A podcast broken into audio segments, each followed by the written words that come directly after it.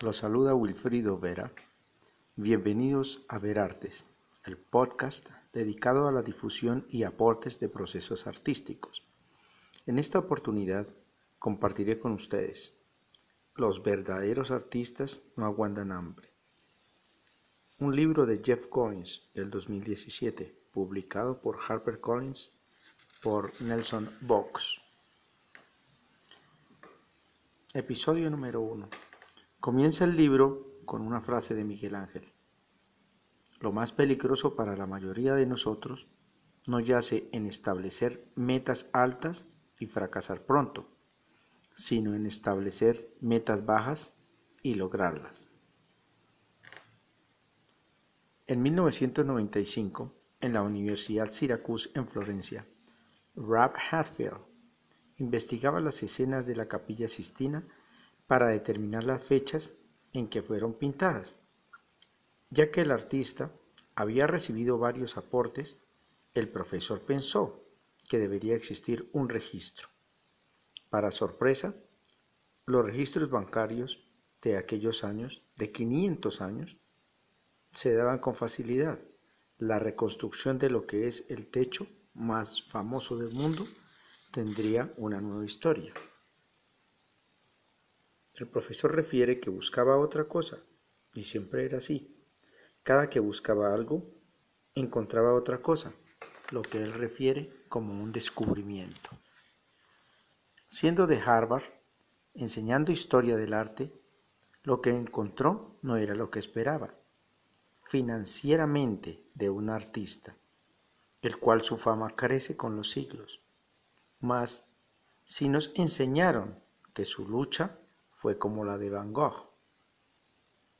Por siglos, los historiadores creyeron que Miguel Ángel, el maestro del Renacimiento, era otro artista, luchando por lograr sus metas.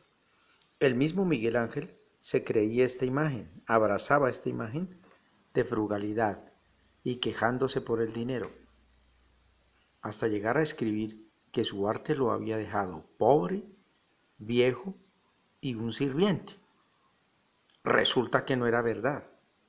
Cuando el profesor Rab Hadfield investigó los registros bancarios, la verdad acerca del genio del Renacimiento fue revelada. No estaba luchando como se pensaba. No era pobre. No aguantaba hambre por su arte. Desde entonces estábamos equivocados. De hecho, fue adinerado, cientos de miles, cuando el profesor vio estos balances, se le olvidó la capilla Sistina y descubrió más registros. Al final fueron casi 47 millones, convirtiéndose en el artista más adinerado del Renacimiento. Y hasta hoy, el 2020, esta historia nos sorprende. Estamos acostumbrados a ver los artistas como únicamente sobreviviendo, pero Miguel Ángel no aguantó hambre por su trabajo. Era un millonario, un emprendedor exitoso. Fue una figura esencial en la transición de genios creativos, de gente pagada y mirada como artesanos, como maestros de obra, a gente de otro nivel de trato y consideración. En otras palabras, el maestro escultor y pintor del Renacimiento no fue un egresado más de una escuela de arte luchando por su trabajo, no, fue un mago de las finanzas.